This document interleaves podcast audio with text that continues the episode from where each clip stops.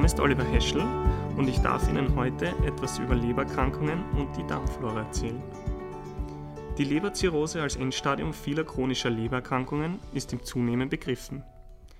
Bei Leberzirrhose ist die Darmflora massiv in ihrer Zusammensetzung gestört. Mittels moderner Labortechniken konnten eine Verminderung der Diversität, also der Vielfältigkeit und ein Überwiegen von gesundheitsschädigenden Keimen nachgewiesen werden. Auffällig ist insbesondere eine Oralisierung des Darmmikrobioms.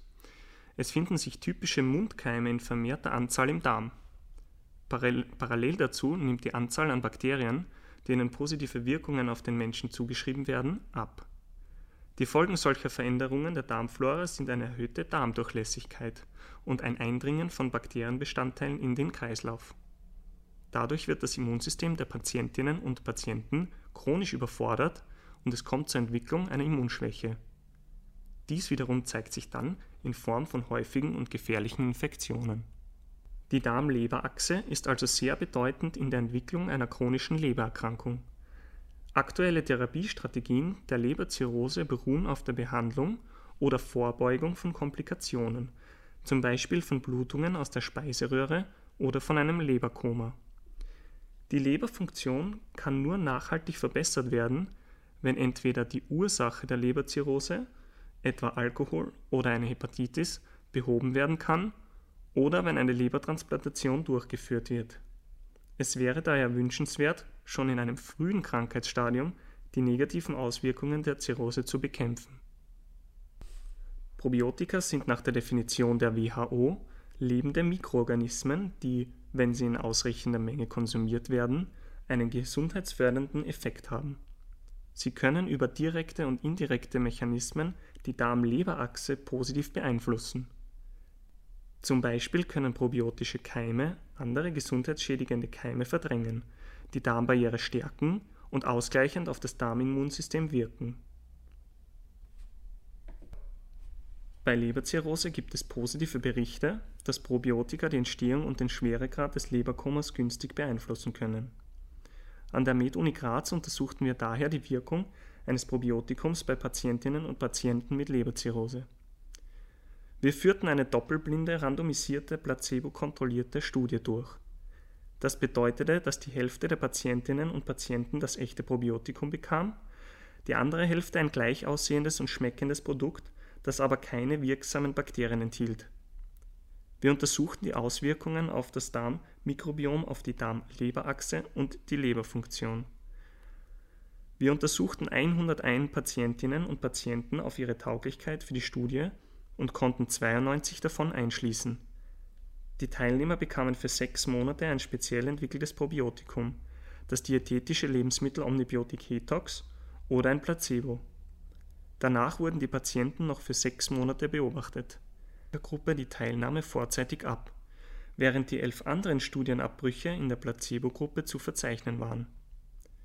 Dieser eklatante Unterschied könnte bedeuten, dass sich die Patienten in der Probiotika-Gruppe insgesamt besser fühlten und daher besser in der Lage waren, trotz ihrer chronischen Erkrankungen an der Studienvisite teilzunehmen.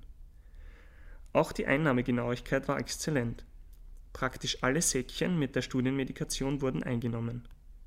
Patientinnen und Patienten mit Leberzirrhose hatten, wie befürchtet, eine stark veränderte Darmflora.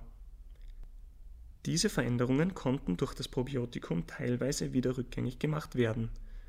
Außerdem zeigte sich bei denjenigen Patientinnen und Patienten, die das Probiotikum bekamen, eine Anreicherung an Milchsäurebakterien im Stuhl. Das bedeutet, dass sich die probiotischen Keime zumindest für einige Zeit im Darm ansiedeln können. Das wichtigste Ergebnis unserer Studie, die Leberfunktion der Patientinnen und Patienten verbesserte sich signifikant, vor allem wenn die Erkrankung schon weiter fortgeschritten war. In den untersuchten Laborparametern zeigte sich außerdem eine signifikante Erstarkung der angeborenen Immunabwehr. Passend dazu erkrankten während der Therapie mit dem Probiotikum weniger Studienteilnehmer an Infektionen wir befragten die Patienten auch zu ihrer Lebensqualität und konnten erfreulicherweise feststellen, dass das Probiotikum zu einer Verbesserung der Lebensqualität führte. Zusammenfassend konnten wir in dieser Studie zeigen, dass Probiotika eine gute Möglichkeit sind, die Leberfunktion, die Immunfunktion und die Lebensqualität bei Leberzirrhose zu verbessern, indem sie die Darmflora günstig beeinflussen. Jeder 370. Mensch hat Leberzirrhose. Dies ist mittlerweile in vielen Industrieländern unter den zehn häufigsten Todesursachen zu finden. Viele wissen nichts von der Diagnose Leberzirrhose, da die Beschwerden oft unspezifisch sind, zum Beispiel Müdigkeit, Leistungsknick und Appetitlosigkeit. Patientinnen und Patienten mit Leberzirrhose sterben häufig an Komplikationen wie Leberkoma, Nierenversagen, Blutungen oder Leberkrebs. Leberkrebs entsteht fast immer auf dem Boden einer Leberzirrhose und kann nur bei frühzeitiger Erkennung geheilt werden. Alkohol, Fettleibigkeit und chronische Virushepatitis sind die häufigsten Ursachen für Leberzirrhose. Männer sind doppelt so oft davon betroffen wie Frauen. Patientinnen und Patienten mit Leberzirrhose müssen sich mindestens alle sechs Monate untersuchen lassen.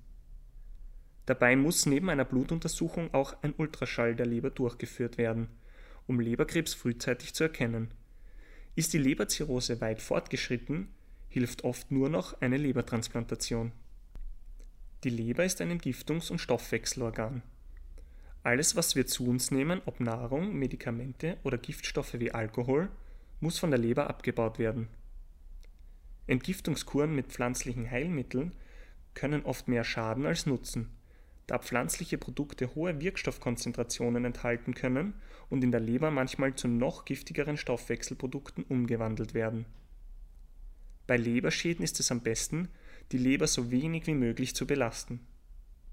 Dazu zählen zum Beispiel Alkohol und seine Abbauprodukte. Diese schaden der Darmflora, der Darmbarriere und der Leber selbst. Fettes und zuckerreiches Essen erhöht die Darmdurchlässigkeit und führt zur Verfettung und Entzündung der Leber. Viele Medikamente werden in der Leber abgebaut und sollen daher mit Bedacht eingesetzt werden, zum Beispiel Antibiotika und Schmerzmittel. Auch pflanzliche Heilmittel oder Nahrungsergänzungsmittel enthalten aktive Wirkstoffe und müssen so wie Medikamente mit Bedacht eingesetzt werden. Sie können natürlich auch Ihrer Lebergesundheit etwas Gutes tun. Beispielsweise hilft eine ausgewogene Ernährung dabei, die Darmflora und somit die Darm-Leber-Achse gesund zu halten. Einseitige Diäten schränken die Bakterienvielfalt nämlich ein. Ebenfalls positive Auswirkungen hat Ausdauersport, dieser führt zum Abbau der Leberverfettung. Auch Kaffee kann die Leberwerte verbessern und eventuell die Vernarbung der Leber verhindern. Ich danke Ihnen nun fürs Zuhören und für Ihre Aufmerksamkeit. Ich hoffe, der Beitrag hat Ihnen gefallen und falls Sie Fragen haben, können Sie uns gerne kontaktieren.